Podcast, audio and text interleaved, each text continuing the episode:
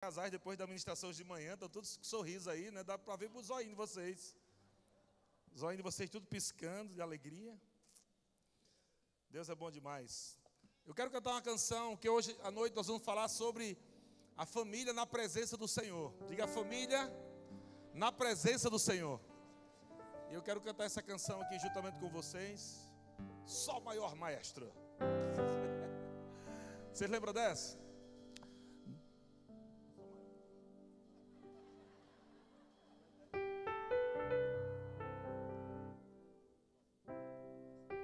Tá certo. Eu fui cantar, eu disse, espera aí. Tá com tom de mulher. Tom maior. Ok, vamos lá. Aleluia.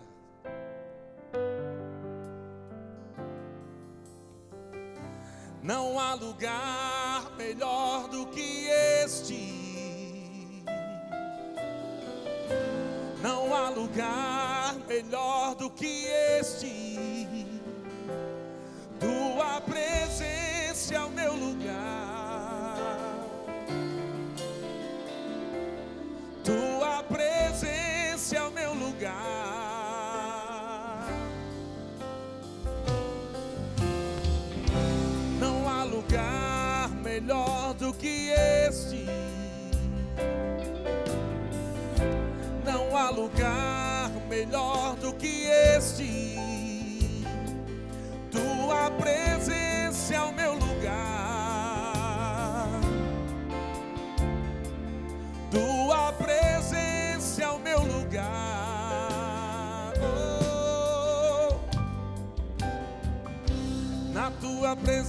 Presença, medos.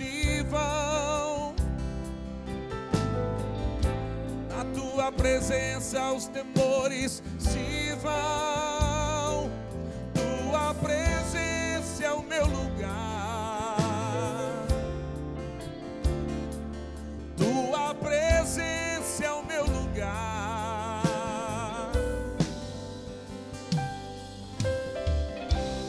Tua presença encontro segurança. Na tua presença minha alma descansa. Este é o meu lugar.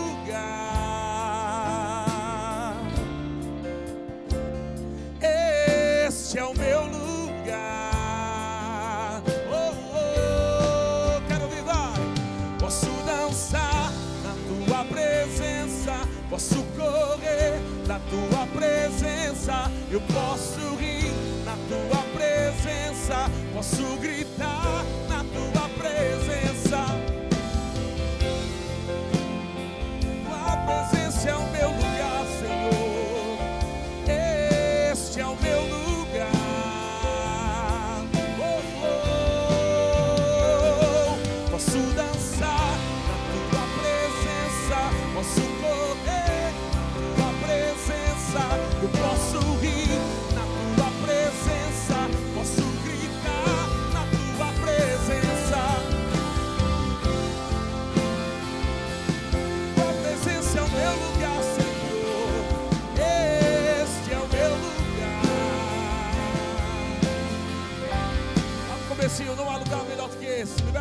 Libera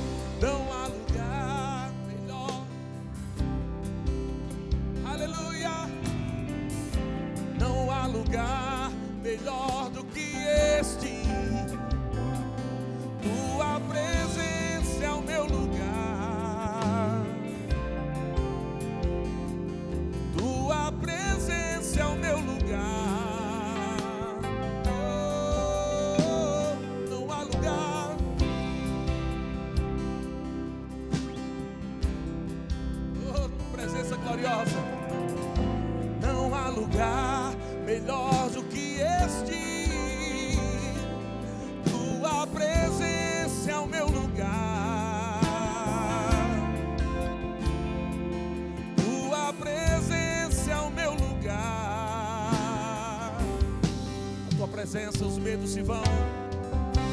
Na tua presença os medos. Na tua presença os temores.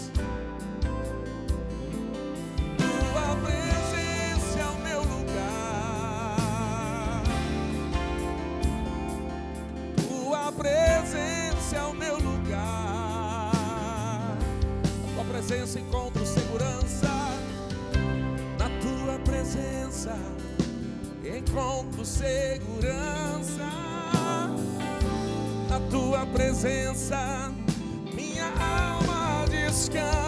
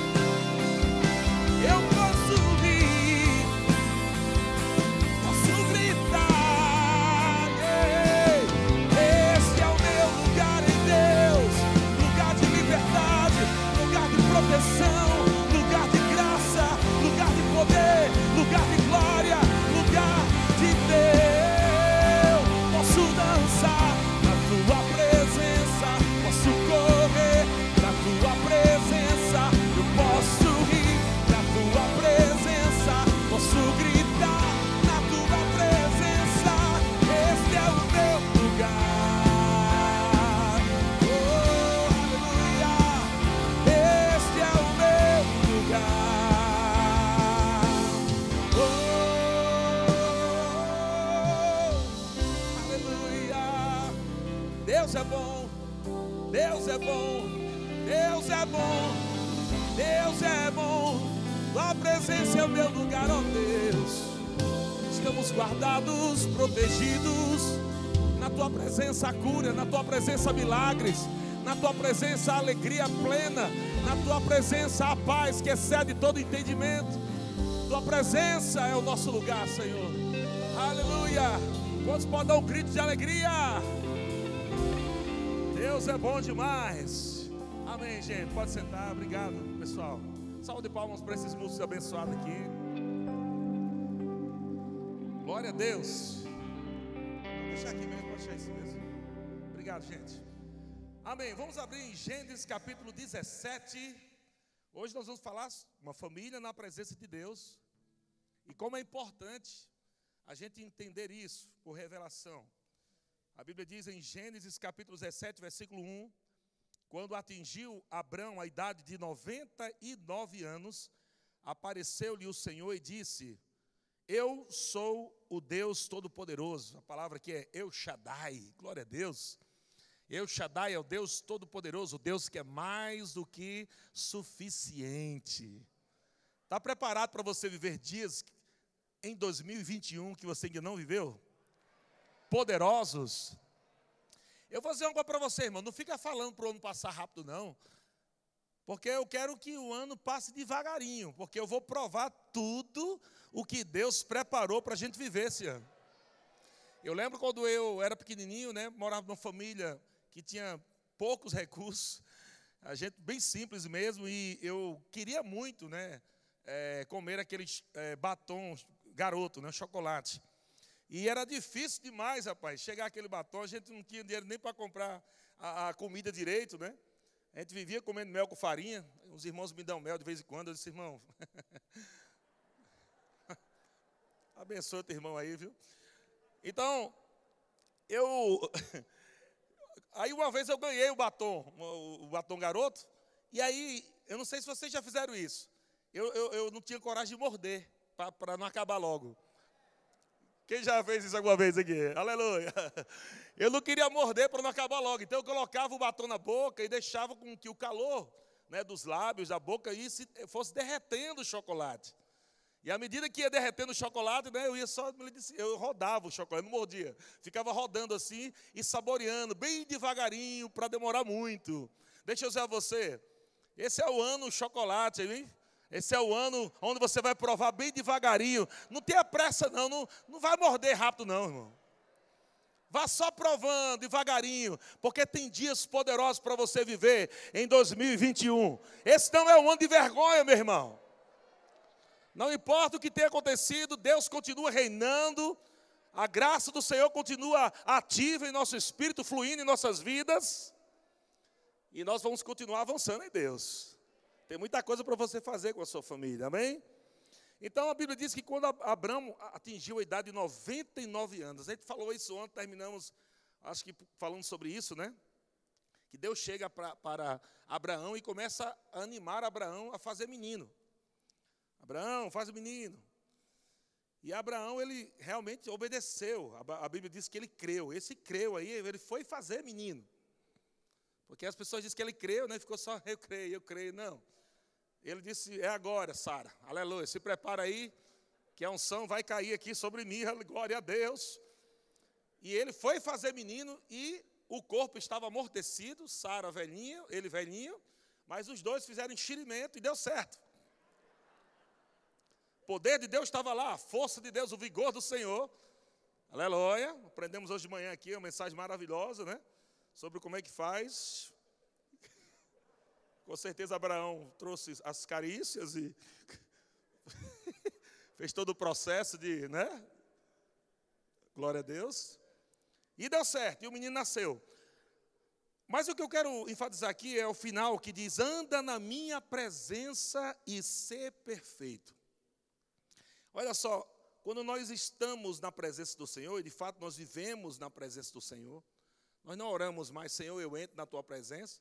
Porque nós vivemos nele agora. Nós estamos em Cristo, nós estamos na presença de Deus.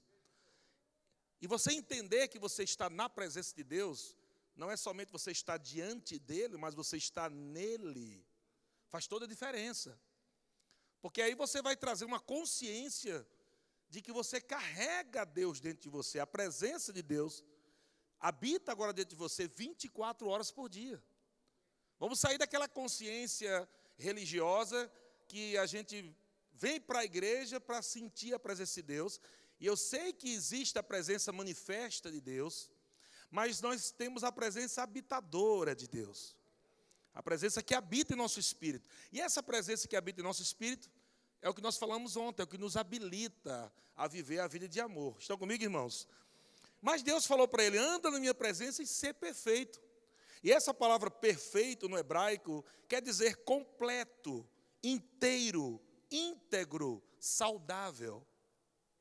Um casamento completo, um casamento inteiro, um casamento íntegro, um casamento saudável, não começa quando um homem escolhe uma mulher, ou uma mulher escolhe um homem, não começa aí. Algumas pessoas estão se casando para ser felizes, para ser feliz. Uma pessoa procura a outra pensando, vou me casar para ser feliz. Mas se ela não aprende a ser feliz com Deus, ela não tem como fazer o outro feliz. Ela sempre vai ficar dependendo de um homem, dependendo de uma mulher para ser feliz. E é óbvio, né, que nós temos, como nós ouvimos aqui pela manhã, de uma ministração maravilhosa, a parte do sexo. Mas nós sabemos que somente o sexo não vai satisfazer todo o seu ser plenamente. Você precisa estar cheio de Deus, cheio da palavra de Deus. E aí, tudo vai funcionar até melhor. Glória a Deus? Vai funcionar, tudo vai funcionar melhor. Então você tem que aprender a ser feliz como indivíduo. Você tem que andar em santidade, você tem que andar em alegria, procurar se melhorar mais e mais em Deus. Nunca esperar que o outro melhore para você melhorar, mas você sempre se manter cheio do Espírito de Deus, cheio da alegria de Deus, cheio da paz de Deus, da palavra de Deus, independente se seu cônjuge quer ou não. Glória a Deus se os dois andarem cheios da palavra do Espírito. É assim que Deus quer, estão comigo? Mas se o marido não quer, você vai ficar também do mesmo jeito, igual a ele? E se a esposa não quiser? Então, a presença de Deus na sua vida, amado, essa presença vai te fazer completo. Entenda isso. Você é completo nele, você é inteiro nele, você é íntegro, saudável. Aleluia. Você é abençoado, você é próspero nele. Glória a Deus. Vamos Josué capítulo 24, versículo 15. Diz assim: Porém, se vos parece mal servir ao Senhor, escolhei hoje a quem servais. se aos deuses a quem serviram vossos pais, que estavam da além do Eufrates, ou aos deuses dos amorreus, em cuja terra habitais. E aí ele disse: Eu e a minha casa serviremos ao Senhor. Glória a Deus. E uma vez eu, eu fico indignado quando eu ouço a, a uns casais falar para mim: ah, não quero meu filho muito de igreja, não, porque eles têm que viver a vida também, né? Tem a vida para viver, a gente tem que passear, a gente tem que ir lá, lá, lá, e fala um bocado de coisa. E essas pessoas que falam isso mal vêm para a igreja, nem servem na igreja. E elas estão achando que isso é o equilíbrio. O equilíbrio é elas passarem 15 dias viajando, passeando com a família, e, e um, um, em 15, 15 dias ficam com a família para a igreja. Isso está desequilibrado. Os nossos filhos, hoje, Gabriel e Emily, como foi citado aqui, não forçamos a, ele, a eles a servirem na igreja. Mas eles sempre estavam vendo os pais servindo na igreja. Eles sabiam que tinha algo muito bom no servir. Estar na presença de Deus, servindo os irmãos, adorando a Deus, servindo, adorando a Deus, com música, no diaconato, seja lá onde for. Então eles perceberam que é muito bom, que é algo que completa a gente como cristão, estar servindo a Deus na presença do Senhor. Estão comigo, irmãos? Meus filhos nunca ficaram com problema da cabeça. Nunca. Gabriel e Emma não ficaram deprimidos, porque eh, serve demais. Inclusive, eu vou ser sincero para vocês, teve um dia que eu disse, que eu quase dizia assim, meus filhos, vocês estão indo demais para a igreja. E eu era o pastor. E... Diz, meu Deus, e agora? Eu falo ou não falo? E eu com todo jeitinho, disse, olha, você tem tempo para tudo, graças a Deus você já está servindo demais. A Emily canta, tira foto, edita vídeo, é, é, quer participar de tudo, ainda está estudando inglês, e o inglês que ela está estudando é com propósito, porque ela tem missões no coração dela também. Né? E, Gabriel também tem um chamado, diz que é pastor e que já fez é, escola de ministros e está lá agora como ministro em treinamento. Glória a Deus! Então está acontecendo o que foi dito aqui: eu e minha casa serviremos ao Senhor. Uma família na presença do Senhor vai trazer força, vigor, alegria para você servir a Deus e você vai prosperar em todas as áreas. Não tenta ser uma família feliz sem congregar. Não vai conseguir não. Não vai conseguir não. Não tenta trocar o congregar por coisas de cinema, passear, tudo isso é lícito, mas tem o seu tempo certo. Viajar o tempo todo, viaja o tempo todo, viaja o tempo um domingo sim, um domingo não. Viajando, né? E a igreja fica em segundo plano. E, não, mas eu tenho que cuidar da minha família. Calma, você está errado. Você tem que ter um compromisso aonde os seus filhos. Sai, Satanás. Você tem que ter um compromisso onde os seus filhos possam. É, vixe, Maria, abre aqui que eu. Que não, eu que eu, eu sou desastroso, eu molho a roupa todinha. Você tem que ter um compromisso da igreja, uma escala, uma coisa certa, obrigado. Uma escala, seus filhos, né, se for adolescentes, tem que estar sempre continuamente vindo, provando da atmosfera, da unção, da unção coletiva, da palavra de Deus, se envolvendo, servindo. Meu amigo, é, isso é maravilhoso. Glória a Deus. Deus é bom demais. Tiago capítulo 4, versículo 10 diz assim: Estou só dando uma introduçãozinha aqui, mas vai arrochar, viu? Segura aí. Tiago, capítulo 4, versículo 10. Olha só, uma família que se humilha na presença do Senhor é uma família próspera em tudo. Talvez você gaste muito tempo querendo ganhar dinheiro, mas isso não é prosperidade. O dinheiro em si não é prosperidade. Você tem que trabalhar, claro, mas entenda: tem muitos ricos aí tirando suas vidas. E tem muitos filhos de milionário aí que estão nas drogas. Então, não viva a vida toda correndo atrás de dinheiro e perdendo a sua família. Faça a sua família se conectar com Deus, com a palavra, com a igreja local, servindo mesmo. Amém? Aprendendo, sendo corrigido. Isso é maravilhoso. Eu lembro quando meus filhos estavam no departamento infantil, e ele dava algum trabalho lá, a, a, a professora vinha para mim, olha, o Gabriel deu um trabalhinho hoje. Aí eu na frente da professora, se ele der o mesmo trabalho, pode dar castigo nele. Aí a professora, não, é porque eu só estou avisando. Aí Gabriel com os olhos assim para mim.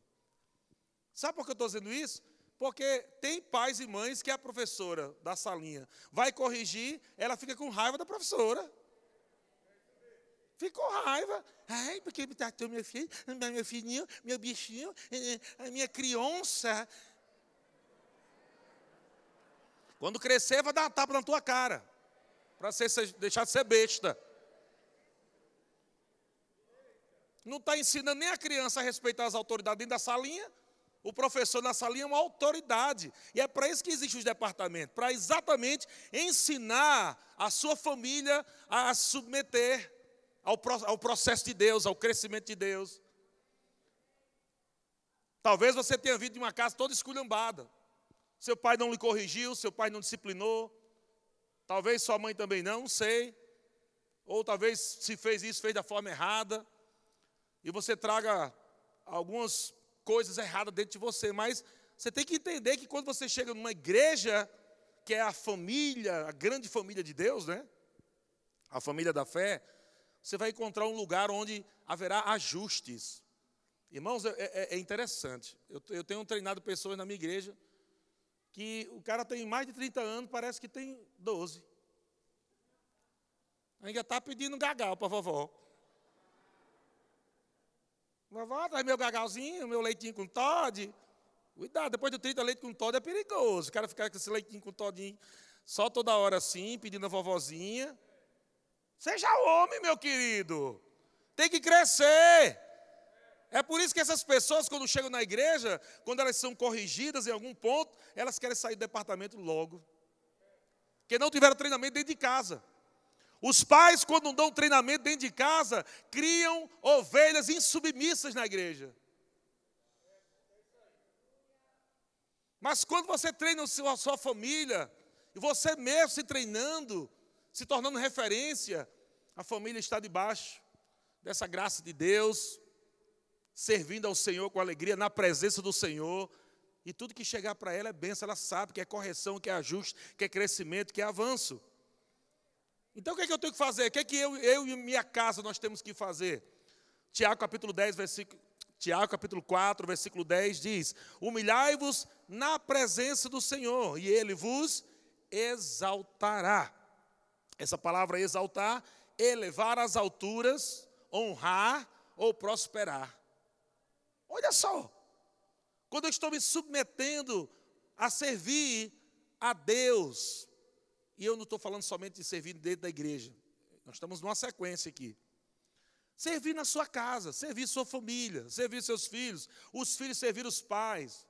Você sabia, adolescentes, que você pode preparar uma, uma mesa, o café da manhã para seus pais, surpresa, não precisa ser no dia de aniversário. Sabia que pode fazer isso ou não? Cuidado para você não gastar sua vida toda no WhatsApp, nas redes sociais. Existem dois tipos de pessoas nas redes sociais: os produtores e os consumidores. Aqueles que estão produzindo para ganhar dinheiro e o outro só fica lá o dia todo dando dinheiro para o produtor. Você não, não acontece nada na sua vida. Não produz nada. O tempo está passando. Você não estuda, você não, não, não lê Bíblia, não lê livros. O tempo todo nas redes sociais. E nada contra as redes sociais, mas toma muito cuidado, porque o apóstolo Paulo diz que nos últimos dias cercação de mestres. E as redes sociais são esses mestres. Falsos mestres estão ensinando através das redes sociais. E muitas crianças, jovens, adolescentes, têm tido um celular na mão muito cedo. Isso tem trazido problema dentro de casa. O ambiente dentro de casa não tem aquele ambiente de glória, de paz, de alegria, é um ambiente pesado, carregado. E cabe a nós, pais principalmente, é, cuidar desse ambiente da nossa casa. Como nós vamos fazer isso? Se humilhar. O que é se humilhar? Se humilhar é você se submeter. O que é o se humilhar na presença do Senhor? É você aceitar que a palavra é a verdade. Quando você aceita, quando você considera que a palavra de Deus é a verdade, você vai deixar de fazer a sua vontade, os seus desejos, para fazer a vontade de Deus. E quando você se humilha na presença de Deus, o que, que ele faz? Ele vos exaltará. E a palavra exaltar também é honrar e prosperar. Sabe que muitas famílias aqui vão prosperar. Muitas famílias aqui vão prosperar. Eu declaro em nome de Jesus, filhos prosperando mais do que os pais. Ei, Deus está te alertando, viu? Dizendo: olha, dá tempo ainda, você ser a referência dentro da sua casa. Dá tempo ainda. Ser a referência para os seus filhos serem melhores do que vocês, prosperar mais do que vocês. Glória a Deus. Deus é bom. Uma família que considera a presença do Senhor é uma família cheia do temor do Senhor. Em primeiro lugar, saber que Deus está dentro de você 24 horas por dia. Amém? Não é igual a terreiro de macumba, que o, o Espírito baixa, depois vai embora. O, o Espírito Santo está dentro de você 24 horas por dia, o tempo inteiro. Ele habita dentro de você o tempo inteiro. Você precisa considerar a presença dele dentro de você. Falei no Remo esses dias sobre considerar a presença de Jesus, né, do Senhor. E é muito interessante que Marta e Maria, Jesus vai na casa de Marta e Maria. Jesus estava na casa de Marta e Maria. E Marta estava com muitos afazeres. Olha só, não estava considerando a presença. Jesus lá e ela agoniada, querendo resolver muita coisa, muita coisa. Maria ficou aos pés do Senhor. E Marta ficou desesperada e com raiva ainda. Puxou as orelhas de Jesus. Jesus, tu vai deixar essa mulher aí, é? Não vai falar nada não para ela? E Jesus disse: Ei, Marta, Marta, estás muito, muito inquietas, inquieta com muitos afazeres. Sabe, muitas vezes nós estamos agoniados fazendo muita coisa, muita coisa, e esquecemos, desconsideramos a presença. A voz do Senhor que está dentro de nós para nos guiar, para nos dizer como nós devemos tratar os filhos, como nós devemos fazer as coisas na vida. Estamos desconsiderando a presença, estamos do lado de fora tentando resolver tudo, e o Senhor aqui dentro dizendo: Ei, me considere. Eu quero te guiar, eu quero te mostrar como é que você vai tratar essa, essa adolescente, essa criança. Eu quero te guiar, eu quero te ensinar. E você está do lado de fora, agoniado, com muitos afazeres. Jesus disse para Marta, sua irmã Maria, escolheu a boa parte. Qual é a boa parte? Qual é a melhor parte? Está na presença do Senhor. Aleluia! Como é bom ouvir a voz dele. Amém?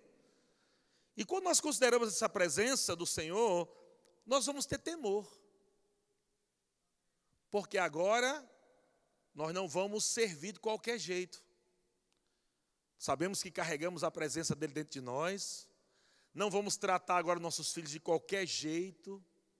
Não vamos falar qualquer coisa para os nossos filhos. Não vamos, maridos, falar qualquer coisa para, para a, a esposa. As esposas não vai falar qualquer coisa.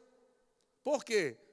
Porque a presença de Deus está dentro do marido, a presença de Deus está dentro da esposa, a presença de Deus está dentro dos filhos. Então, a forma como você trata a sua esposa é como você estivesse tratando Jesus. E a forma, mulher, como você trata o seu marido é como você está tratando Jesus. Eu lhe pergunto, como você passaria a camisa de Jesus? O apóstolo Paulo disse: sede submisso ao vosso marido, como ao Senhor. Então, como é que você passaria a camisa do seu marido? Se você considerar a presença, você vai dizer: vou fazer como se fosse Jesus aqui. É, é Jesus na vida do meu marido. Como é que você trata a sua esposa, marido? O que, que você tem dito para ela? É assim que você está tratando Jesus. Você está tratando Jesus como você trata a sua esposa. E não adianta você dizer que ama Jesus. Não adianta você dizer que ama Jesus, porque o amor é demonstrado. O amor não é só falado, ele é demonstrado. De fato, você é aquela pessoa debaixo de pressão. Se você é a mesma pessoa que se controla debaixo de pressão e está vivendo tranquilo fora da pressão, você é uma pessoa madura. Mas se você disfarça de uma pessoa madura, mas quando vem um problema, você perde a cabeça e começa a chamar até palavrão e quer até bater na mulher ou até bate, você está batendo em Jesus. Já parou para pensar, marido, que a tua mulher é filha de Deus? Já parou para pensar que se você bater na sua mulher, você está batendo na filha de Deus? Pensa como isso é sério. Agora, se você considerar a presença dentro de você, você não vai fazer essas besteiras, porque Deus está vendo tudo. O Senhor está vendo através de seus olhos. Ele pega através de suas mãos. O que, é que você está fazendo com suas mãos, hein, homem? Hein, mulher? As suas mãos são mãos ungidas para fazer a obra do Senhor, não para fazer coisa errada. A Bíblia diz que até os nossos pés são formosos. Quão formosos são os pés daqueles que anunciam boas novas? Os nossos olhos devem ver a coisa certa. Aleluia. Glória a Deus. Está em silêncio porque está entrando, né? Aleluia. Vai dar uma risadinha aí, irmão. Vai rindo que é. Vai rindo, entendeu? Entenda isso, meu querido. Nós vamos prestar contas, homens, do papel que Deus nos deu de liderar. Você que não é casado, ah, eu, eu não sou casado, não sei o que eu estou fazendo assim. A não ser que você vai virar um eunuco, né? Mas se você quer casar, você está no lugar certo. Para não cair no erro que outros estão caindo. Glória a Deus. E os filhos, herança do Senhor. Meu Deus do céu. Os filhos são herança do Senhor. Meu Pai do céu. Nós vamos ouvir ainda sobre isso aqui, sobre criação de filhos, não vou, não vou me deter nisso, mas eu quero que você entenda nessa, nesse aspecto da presença do Senhor, de considerar a presença do Senhor. Tratar os filhos de qualquer jeito. Tem um lugar de bater nos filhos, né? Dar as palmadinhas é, é na bunda, que tem um lugar mais cheio de carne. Não é nas canelas, na cabeça, no osso. Quando precisar de umas palmadinhas, é certo aplicar as palmadinhas. Estão comigo, irmãos?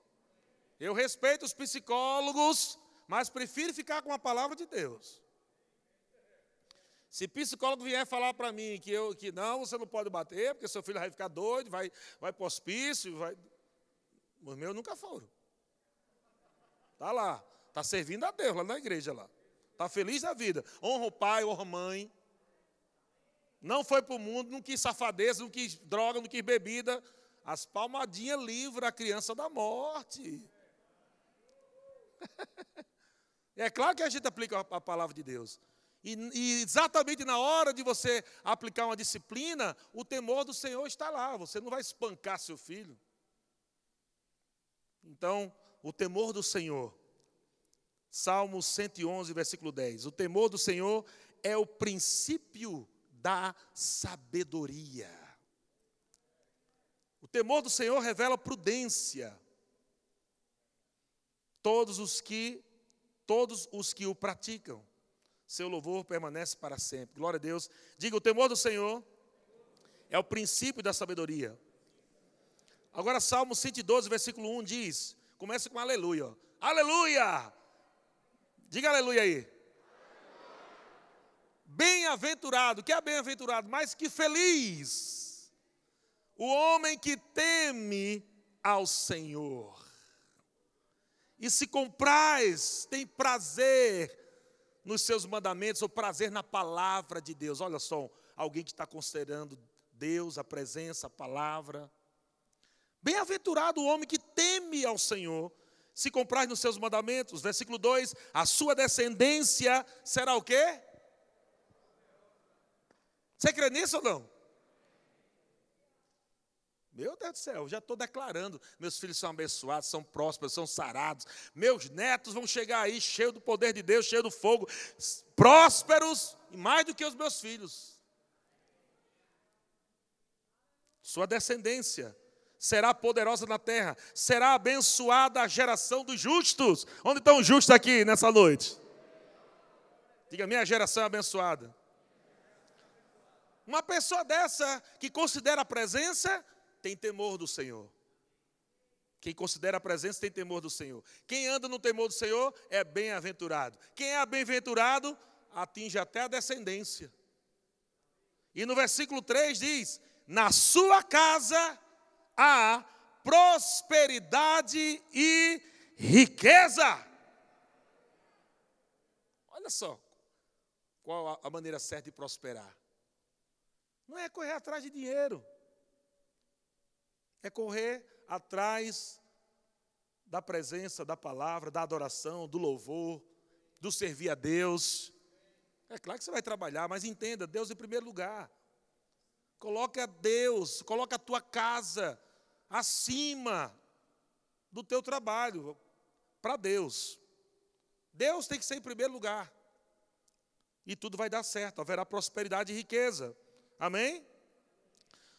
Somos individualmente a casa da presença do Senhor. Diga, eu sou a casa de Deus.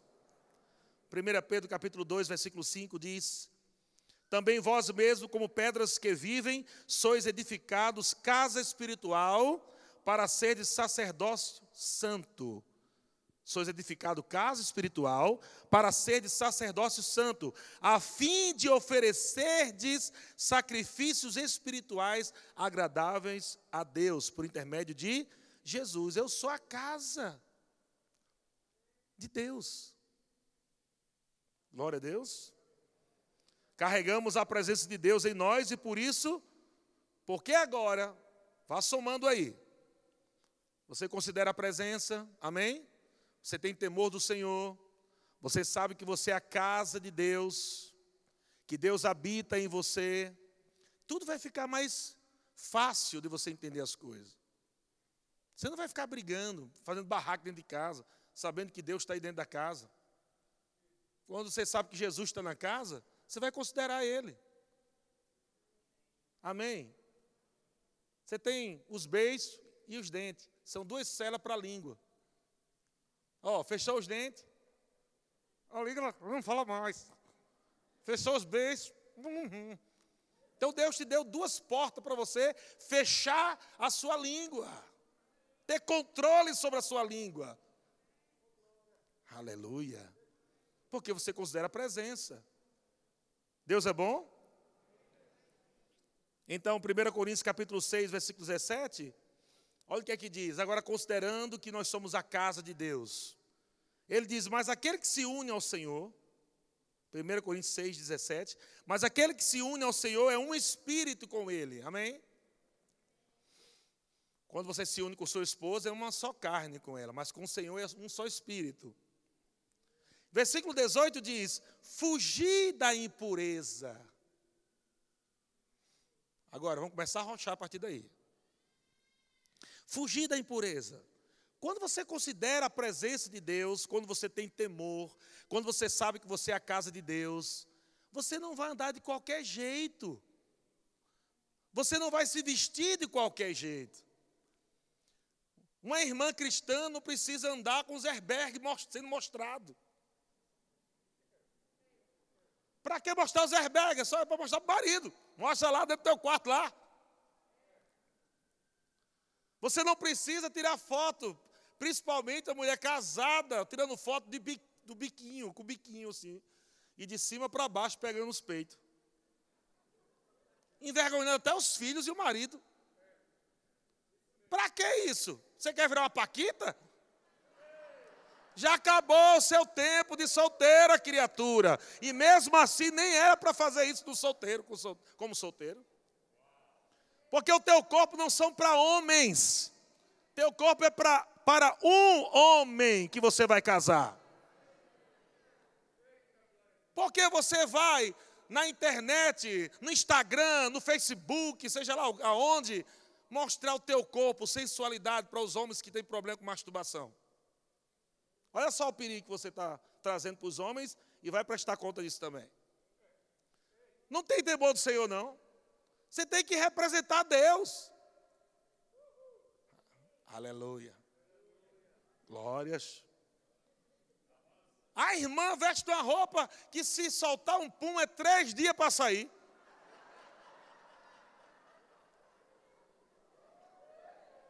O bicho ficar preso lá três dias.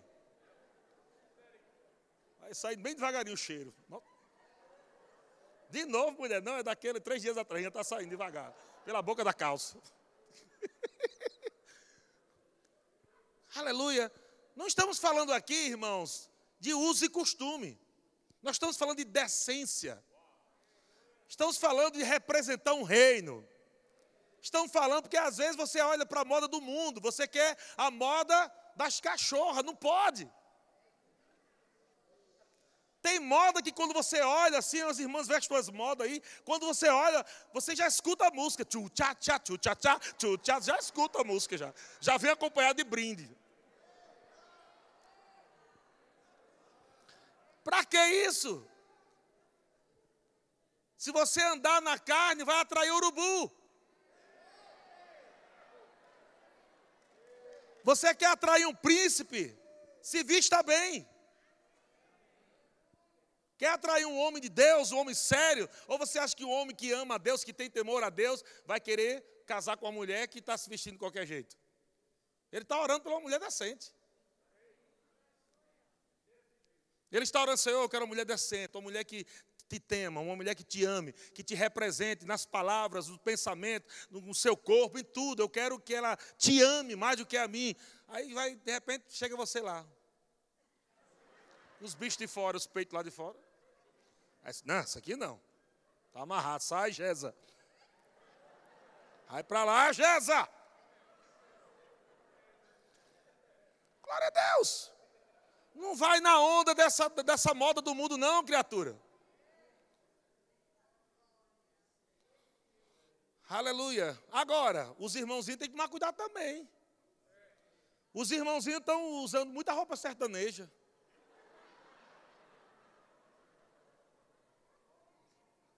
Eu chamo de os irmãos Zorro. Que eles pulam do terceiro andar, né? Eu pulava assim, caí no cavalo, né? Os irmãos que estão caindo dentro da calça. Apertado, meu amigo. Com a moda LGBT.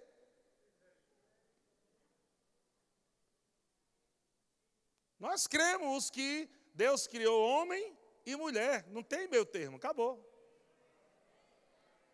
Se vista como homem, mulher se vista como mulher. Não fica trazendo cultura do mundo para dentro da igreja, e moda também tem muita moda do mundo, do inferno, irmão. Que vai trazer problema para os nossos jovens, que vai trazer problema para as nossas crianças, e vai ficar tudo doido aí. E eu vou dizer uma coisa para você, irmão.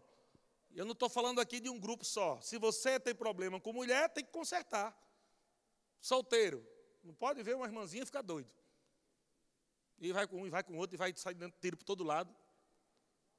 Ei, mas tem que se converter, meu querido. Considera a presença de Deus. Vai orar.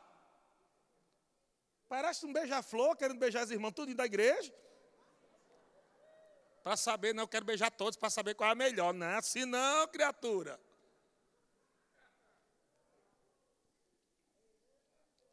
Considera a presença. Se você considera a presença de Deus, você tem temor. Se você tem temor, você não vai ficar vivendo de qualquer jeito.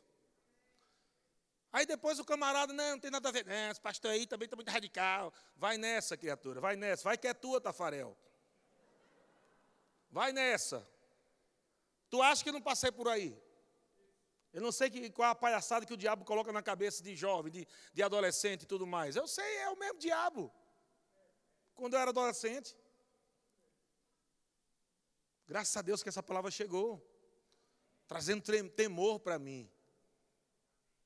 Então, fuja da impureza. Fuja. Maridos, cuidado. Não fica dando carona para a mulher, sozinho. Não, porque a bichinha, a bichinha vai, ou a bichinha vai na chuva, deixa ela se molhar. Deixa ela se molhar, te vira. Não vai nessa não. Vamos. Me diga uma coisa. Você podia me dar uma carona? Não, não dá. Mas fica querendo fazer uma bondade que não faz nem para a mulher dele. Aí fica indo, fica indo, fica indo, fica indo. Aí fica. Depois cai, adultera, vê a besteira que fez, olha para os filhos, já vem condenação. Meu Deus do céu. Meu Deus, o Satanás. Satanás disse: Eu não tenho nada a ver com isso, Deus. Não foi eu, foi ele que escolheu fazer isso aí. Não tem nada a ver com isso aí, não.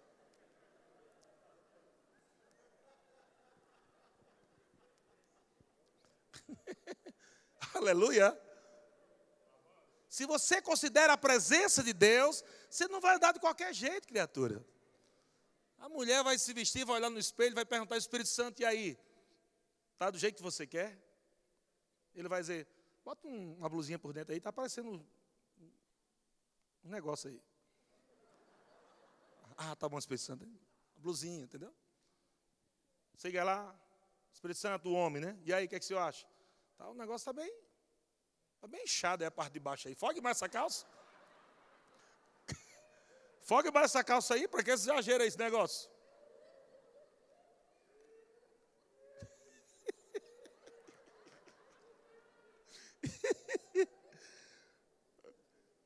Ele diz: fugir da impureza, qualquer outro pecado que uma pessoa comete é fora do corpo, mas aquele que pratica a imoralidade peca contra o próprio corpo. Meu Deus, é sério isso aí. Versículo 19 diz: Acaso não sabeis que o vosso corpo é santuário do Espírito Santo? Meu Deus do céu, meu corpo é santuário do Espírito Santo? Sim, que está em vós. O qual tendes da parte de Deus e que não sois, não sois, não sois Jesus comprou até o teu nariz. Não, quem manda em mim sou eu. Eu, eu dando o meu corpo. Eu faço o que eu quiser com o meu corpo. Não, então, então Jesus não é teu Senhor, não. É o Satanás que é teu Senhor. Jesus não. Se Jesus é o teu Senhor, Ele comprou, não foi só teu espírito, não. Espírito, alma e corpo é dele, tudo. E Ele vai dizer: não quero você andando assim, não. Eu não quero você falando esse tipo de coisa, não. Eu não quero você desse jeito nas redes sociais, não. Está escrito aqui. Não sois de vós mesmo. E aí, versículo 25, ele diz: Porque fostes comprados. Eu fui comprado, você foi comprado. Você não pertence mais a você, não, criatura. Não pode dizer, meu corpo, minhas regras. Meu corpo, minhas regras, não. Aí chegar na porta do céu, Deus vai dizer: Meu céu, minhas regras. Vai, sai, vai embora aqui. Aqui não. Vá para lá. Meu céu, minhas regras. Aqui você não entra, não. Você não quis fazer suas regras lá embaixo? Aqui é as minhas. Porque fosse comprar comprados por preço, e é alto preço, hein? E ele diz: agora, pois, o que é que nós temos que fazer? Olha só, glorificai a Deus aonde? Não é porque a adoração é no espírito. E você faz qualquer coisa do lado de fora, no corpo. Glorifique a Deus no vosso corpo. A forma de se vestir glorifica a Deus ou não a forma de falar glorifica a Deus ou não, de pensar, a Bíblia diz pensar nas coisas do alto. Agora, considerando a presença do Senhor, a gente não vai ficar pensando qualquer coisa, assistindo qualquer coisa, falando qualquer coisa, tendo qualquer tipo de amigo. Quando você considera a presença de Deus, você tem temor. Se você tem temor, sabendo que você é a casa de Deus, você vai ouvir Deus. Você vai andar certinho em linha com a palavra de Deus. Amém? Então, uma, família cheia da presença de Deus, ela diz não à prostituição, diz não ao adultério, diz não à mentira, diz não à pornografia, diz não à ideologia, diz não à rebelião, diz não à desonra, diz não a tudo que desagrada a Deus. Você ainda quer ser uma família cheia da presença de Deus? Vai ter que aprender a dizer não para tudo isso. Não dá para misturar. Amém? Atos capítulo 2, versículo 17, olha o que é que diz. Atos 2, 17. Acontecerá naquele dia e agora eu quero falar de uma família cheia da presença do Senhor, cheia de Deus. Acontecerá naquele dia que derramarei do meu espírito sobre toda a carne. Olha só, olha só qual é a ótica de Deus, como Deus vê família, cheio da presença, cheio da glória, cheio do poder. Deus está vendo família assim. Naquele dia, naquele dia, diga, é hoje. Já estamos nesse dia. Derramarei o meu espírito, o meu espírito sobre toda a sobre toda a carne. Vossos filhos e vossas filhas o quê? Profetizarão. Filhos e filhas cheias do Espírito de Deus, cheias da glória de Deus, da presença de Deus, profetizarão. Os vossos jovens terão visões. E os pais, são os mais velhos, sonharão. A família toda, meu amigo. É profetizando, é tendo visão, é tendo sonho. Família cheia da presença de Deus. Que é uma prova dessa família aqui, Atos capítulo 21. Atos capítulo 21, versículo 8. Mostrar aqui uma, uma, uma família que era assim, né, que a gente tem como referência. Diz assim: No dia seguinte, partimos e fomos para Cesareia. E entrando na casa de Filipe, o evangelista, que era um dos sete, ficamos com ele tinha este quatro filhas donzelas. Sabe o que significa donzelas? Virgens. Filipe tinha quatro filhas virgens. Ela estava toda fogueada, querendo beijar na boca. Eu quero beijar na boca. Ah, ah, é? Não, não. Vai deixar teu filho assistindo Netflix aí o tempo todo, um seriado atrás do outro, para tu ver. Ela vai ficar doida de quê?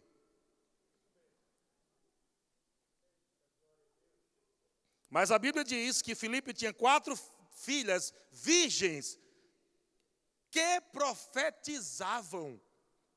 Meu Deus do céu! Evangelista. Filipe era um evangelista top. Chegava em casa e encontrava as quatro filhas cheias do poder de Deus, cheias da presença de Deus. E quando os irmãos chegavam lá, peguem uma, e assim diz o Senhor. Quando terminava a outra ia, e assim diz o Senhor também. E terminava a outra e a outra vinha em cima, diz o Senhor. Meu amigo, as quatro profetizam. Isso parece cafona para você? Então você está se acostumando com o mundo. Quando essas coisas de profetizar, de orar em línguas, de estar cheio do Espírito, começar a ficar cafona, é porque você está cheio do mundo e não da presença de Deus. Porque essas coisas continuam vivas para aquele que crê na palavra de Deus, para aqueles que carregam a presença, para aqueles que têm o temor do Senhor, continuam vivas. E para terminar, 2 Samuel capítulo 6, versículo 3. Deus havia dito para Davi, tinha mostrado, na verdade, desde a época de Moisés, né? Como deveria ser conduzido a arca. E a pergunta é: como é que você está conduzindo a presença de Deus? De que forma você está conduzindo a presença de Deus? Você, você carrega Deus aí nesse corpo de qualquer jeito ou nos padrões de Deus? Carregando Deus, como você está carregando Deus nesse corpo? Nos seus padrões ou nos padrões de Deus? Quando Deus veio habitar dentro daquela arca de madeira que Deus mesmo disse para fazer, eu quero habitar dentro, no meio do meu povo, quero estar perto do meu povo, eu vou habitar dentro dessa arca aí. Mas tem uma maneira de levar essa arca, não é de qualquer jeito não, e não é qualquer um que vai levar. Deus estabeleceu regras para carregar a presença. Qualquer um não podia carregar a presença. Não podia ser carregado de qualquer maneira. E agora Davi está numa situação aqui, 2 Samuel capítulo 6, versículo 3, diz que puseram uma arca de Deus num carro novo. Olha só, Davi foi excelente, mas saiu do padrão. Não, vamos colocar agora a arca da aliança num carro novo, bem bonito, top. Eu quero a mais top que tiver aí, de ouro. Mas não era a vontade de Deus. Às vezes a coisa parece bonita, viu? Mas não é a vontade de Deus, não. Cuidado, irmãzinha. Olhando para o irmão crustáceo. Ah, irmão crustáceo é tão lindo, olha. Os olhinhos dele piscando para mim. Ai, é tão lindo, irmão crustáceo. Só que, só que, na verdade, irmão crustáceo não é irmão, porque ele não recebeu Jesus. Mas, pastor, mas ele nem dança colado. Ele não fuma, não bebe, não vai para a festa. Mas não nasceu de novo. Ele não tem o um poder para te amar com o amor de Deus. O máximo que ele pode fazer é te amar com o amor sexual, vai te usar e jogar fora. Você não pode requerer de uma pessoa que não tem Deus que ame você sem o amor de Deus. Estão comigo? Então você não pode conduzir a sua vida de qualquer jeito. Tem uns padrões. Deus fala sobre associação, escolhas. Amém? E aí Deus tinha falado que para não colocar a arca em qualquer lugar, era nos ombros dos sacerdotes. Tinha que ser levado assim, nos ombros dos sacerdotes. Davi acorda um dia inspirado e diz: Não, vamos colocar numa, num carro novo. E colocaram uma arca no carro novo. E levaram da casa de Abinadab, que estava no outeiro, e Uzá e Aô, filhos de Abinadab, guiavam o carro novo. Levaram com a arca de Deus da casa de Abinadab, que estava no outeiro, e Aô ia adiante da arca. Davi e toda a casa de Israel alegravam-se perante o Senhor com toda a sorte de instrumentos de, de pau, de faia, com harpas, saltérios, tamborins, pandeiros, símbolos. O que é está acontecendo? Está parecendo que é uma festa, mas tem algo errado. Tem pessoas, amados cristãos, que estão achando que estão se divertindo na vida com a vida de Deus, mas não estão. Estão em perigo. Porque elas estão se divertindo fora do padrão. Não, mais um, uma cervejinha de vez em quando, né? Só para né? Ninguém está vendo. Não, mais um, né? Só um pouquinho. E vai e se divertindo, e pega o som, e daqui a pouco está lá o som acompanhando. Tchum, tchá, tchá, tchum, tchá, tchá, tchum, tchá, tchá. E está parecendo que é normal. E a, e, a, e a criancinha se rebolando. Olha, se rebolando.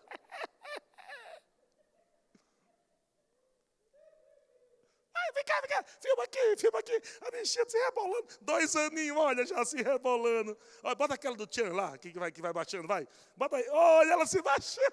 que lindo. Não está conduzindo a presença de Deus da forma correta festejando festas que não deveriam festejar. Está aí Davi festejando, tinha música, todo mundo cantando, feliz da vida, o carro lá levando a arca. E o coitadinho do, do rapaz do Uzá, com a maior boa vontade do mundo, olhando para a arca para a bichinha não cair, os boi andando lá. E a arca vai, cai, não cai. E o bichinho, ah, fala, meu Deus, sei que quase, esse negócio vai cair.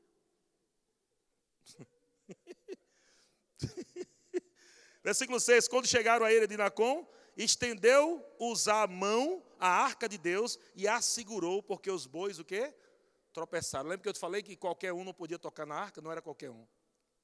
Que podia tocar ou carregar a presença. Uzá foi fazer uma coisa boa, segurar a arca, que estava no lugar errado. Então a ira do Senhor a ira do Senhor se acendeu contra Uzá, e Deus o feriu ali por, por esta o quê? Irreverência. Eu quero que você entenda que Deus o feriu, não é porque Deus é mau, não. É porque todas as vezes que você dá um passo fora da palavra de Deus, você vai provar do mal. Não é porque Deus é mau. Imagina Deus positivo, imagina um fio positivo e negativo. Imagina Deus, o fio positivo, e você junta o fio negativo. O que acontece? Aqui no Nordeste é dar pipoco. Deu pipoco aí usar. usar negativo, foi tocar na presença positiva. Ele não tinha autorização para tocar, mas por causa da irreverência, qual foi o motivo? Diga irreverência. O que é irreverência? A falta de consideração, não considerar. Leva de qualquer jeito, não, mas tá tudo bem, Deus vai entender. Irreverência. E o que aconteceu? O rapaz morreu. E o que é mais complicado é que a Bíblia diz aqui, no versículo 7, no finalzinho, que ele morreu junto à arca de Deus. Gente, a arca de Deus era o símbolo de vitória, de conquista. O povo levava a arca, era, era poder, era sucesso. Onde a arca ia, milagres aconteciam. O cara morreu do ladinho da arca. Deus não quer que você morra cedo, meu querido. Deus quer que você viva muito. Deus quer que você ande nos padrões para exatamente que você viva muito. Deus quer que você prove de uma vida abundante. Amém? E aí, vamos lá, versículo 8. Olha o que acontece no versículo 8. Desgostou-se Davi, porque o Senhor rompera contra Uzá e chamou aquele lugar Pérez Uzá até o dia de hoje. Temeu. Veja que Davi só temeu depois que fez a besteira. É igual a pessoa, né? Dirige o carro sem cinto, aí quando o carro capota, e depois ela agora nunca mais deixa de usar o cinto.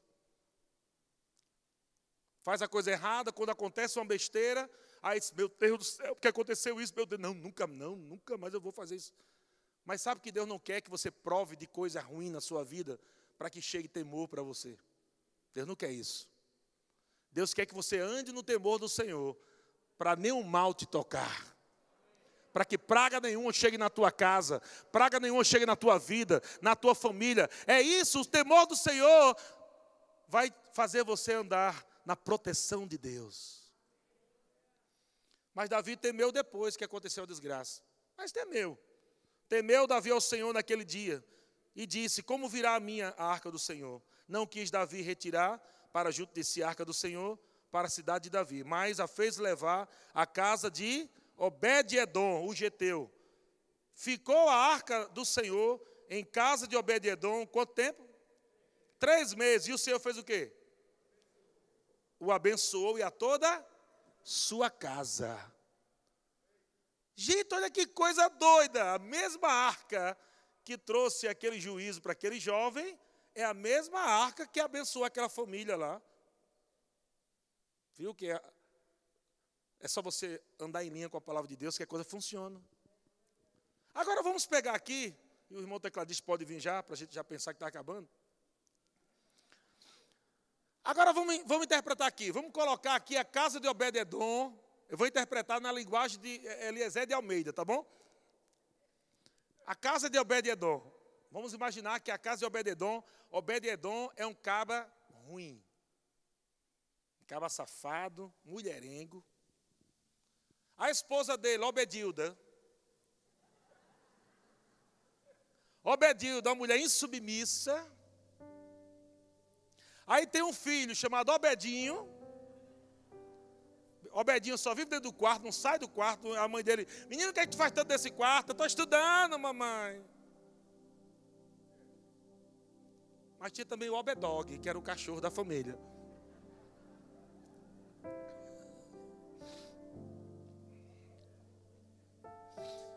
Davi envia cavaleiros para falar para Obed: Obed, prepara a tua casa aí, que está chegando a arca da aliança. Obed diz: O que, meu? A arca da aliança está chegando na minha casa. Tu sabe da história dessa arca aí, né? Meu amigo, essa arca é top demais. Essa arca aí participou de tanta coisa top. Meu Deus, vai vir para minha casa. É. Vai vir para cá, vai ficar uns três meses aqui na tua casa. Obed era grosso com a mulher. Fazia não sei quantos anos que não dizia eu te amo. Parecia eu lá atrás. E aí Obed disse: Amor, já mudou. Vem cá para tu ver uma coisa. Aí Obedilda grita: Que é? Vem cá, amor.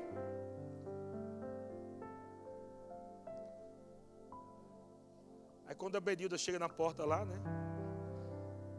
Aí sabe, a arca da aliança vai vir aqui para casa.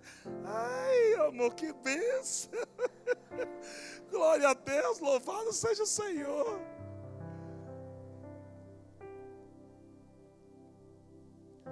Aí o, o cavaleiro diz assim: Ei, só tem um detalhezinho. Rapaz, sabe por que a arca vem para cá? Acabou de matar um rapaz. Davi não quer nem pegar nela. Davi está até com temor de pegar nela. Só arruma alguém aí para. O cara foi fulminado. Cara, ficou só o pó. Rapaz, se eu fosse tu, andava em temor aí, viu?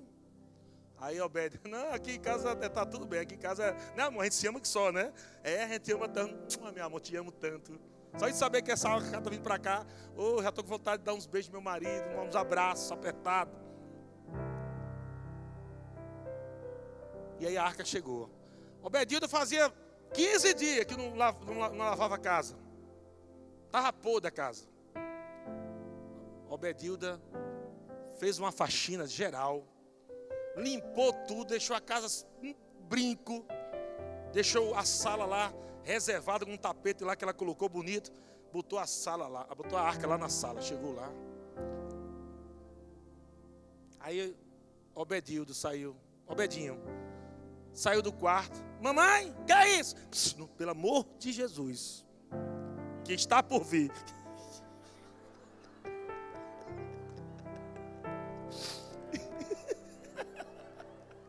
Não toque nessa arca, não, pelo amor de Deus. Meu filho, olhe, sabe o que aconteceu com essa arca? Antes de vir para cá, um rapaz tocou, morreu. Mas por que morreu? Irreverência. Que, que é isso, mamãe, reverência? Vai ficar fazendo coisa errada, não. Tem que andar na palavra, temor do Senhor. O Obedinho começou a ficar branco. Que ele tinha acabado de sair do site pornográfico. E é, mamãe, mas assim, como é que faz para consertar as coisas? Meu filho, ande na palavra, no temor do Senhor. Primeira semana, Obedilda. Obede, você quer comer o que, meu amor? Tá afim de comer aquela comidinha que você gosta tanto? Tá afim? Obede, meu amor, eu vou aí te ajudar. Eu gosto tanto de estar contigo na cozinha. Eu quero, juntamente contigo, cortar os legumes, estar a teu lado. Minha filha, você porventura já foi olhar onde está o Bedinho? O Bedinho está no quarto, meu amor. Fazendo o quê? É, é, deve estar estudando, vamos lá. Os dois foram devagar, abriram a porta. E quando botaram os olhos assim no quarto de Obedinho, Obedinho estava. Abaixou, que era Manasse.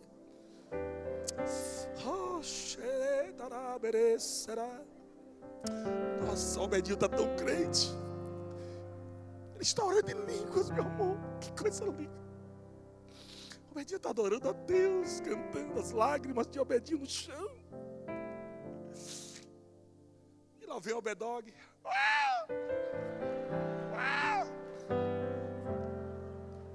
Obedog, vem cá.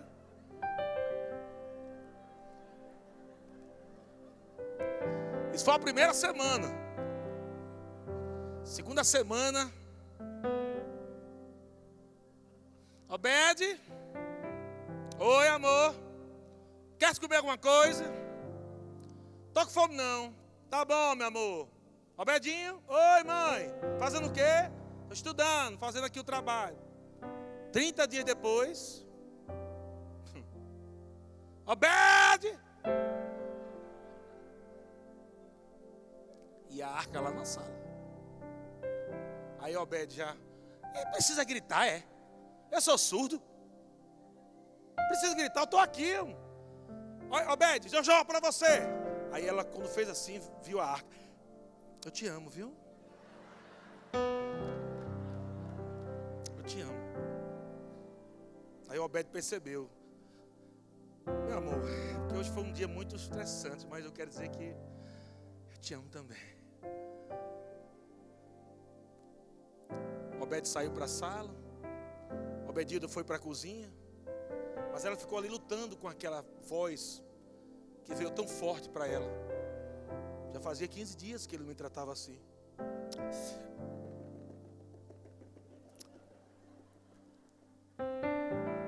O cachorrinho chegou. Obedido, eu dou um chute nele com raiva. Sai daqui você! Oxe, vem cá, bichinho. Viu a arca?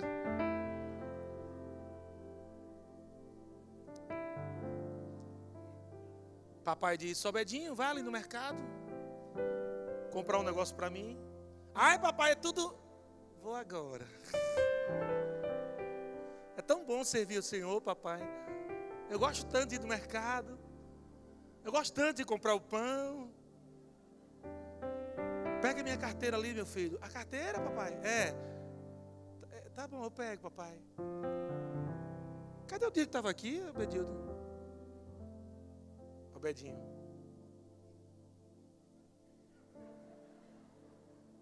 Você viu, Obedinho? Olhou para a. Foi eu que peguei. Faz tempo que o senhor não compra chocolate batom garoto para mim.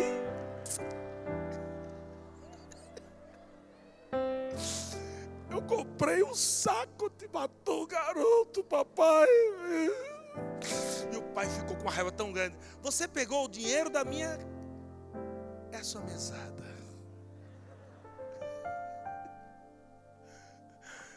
Eu estou falando tudo isso, amado, para você entender que deveria ser assim na nossa casa. Que você nunca esquecesse que a presença de Deus está dentro de você. Porque se em três meses Deus abençoou a casa de Obed-Edom, Imagina agora a presença dentro de você o tempo todo.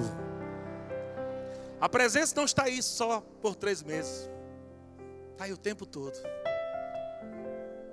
Deus quer que você realmente considere a presença dEle. E se você considerar a presença dEle, pode ter certeza, meu querido, as coisas vão ficar cada vez melhores. Aleluia, fique em pé, glória a Deus. Glória a Deus. Aleluia, Deus é bom. Glória a Deus. Quero que você, você tiver com sua família, os papais, os pais, né, os filhos. Se vocês estiverem por aí juntos, quem não tiver, fique tranquilo, interceda pela sua família aí. Mas se você tiver, você pode ficar mais juntinho. Abraça aí seu cônjuge, o seu filho, sua filha ou os seus filhos. Abraça junto aí e diga: Nós vamos servir ao Senhor sempre. Aleluia.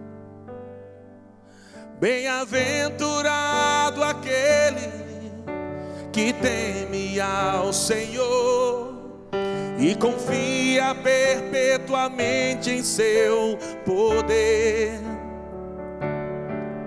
E medita de dia e de noite, noite e dia sem fim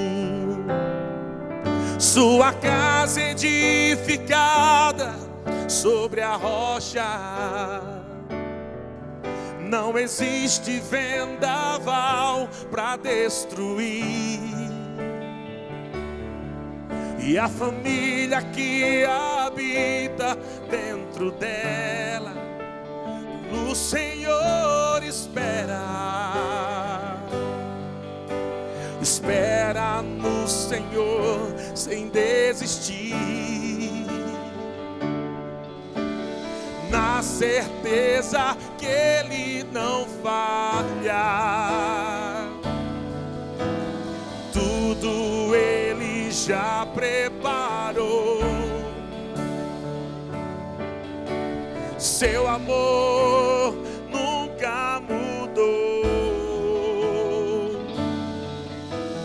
Espera no Senhor sem desistir. Seu amor nunca mudou. Pai, te dou graça em nome de Jesus. Obrigado por essa palavra, pela unção nesse lugar. Eu declaro em nome de Jesus concertos nessa noite. Eu declaro em nome de Jesus que essa palavra trouxe edificação, cura, restauração para famílias, para jovens, para adolescentes. Eu declaro em nome de Jesus o temor do Senhor crescendo nos corações de cada um aqui nesse lugar. Em nome de Jesus, a tua proteção divina. Somos protegidos de todas as desgraças, de todas as doenças. Somos protegidos do coronavírus. Somos protegidos de todo o mal. Aqui está, Pai, uma família protegida pela tua boa mão. Obrigado, Senhor. Obrigado, Senhor. Te damos graça em nome de Jesus. Libera uma palavra aí de amor para quem está do seu lado. Uma palavra de amor mesmo, fundo do seu coração. Shalom.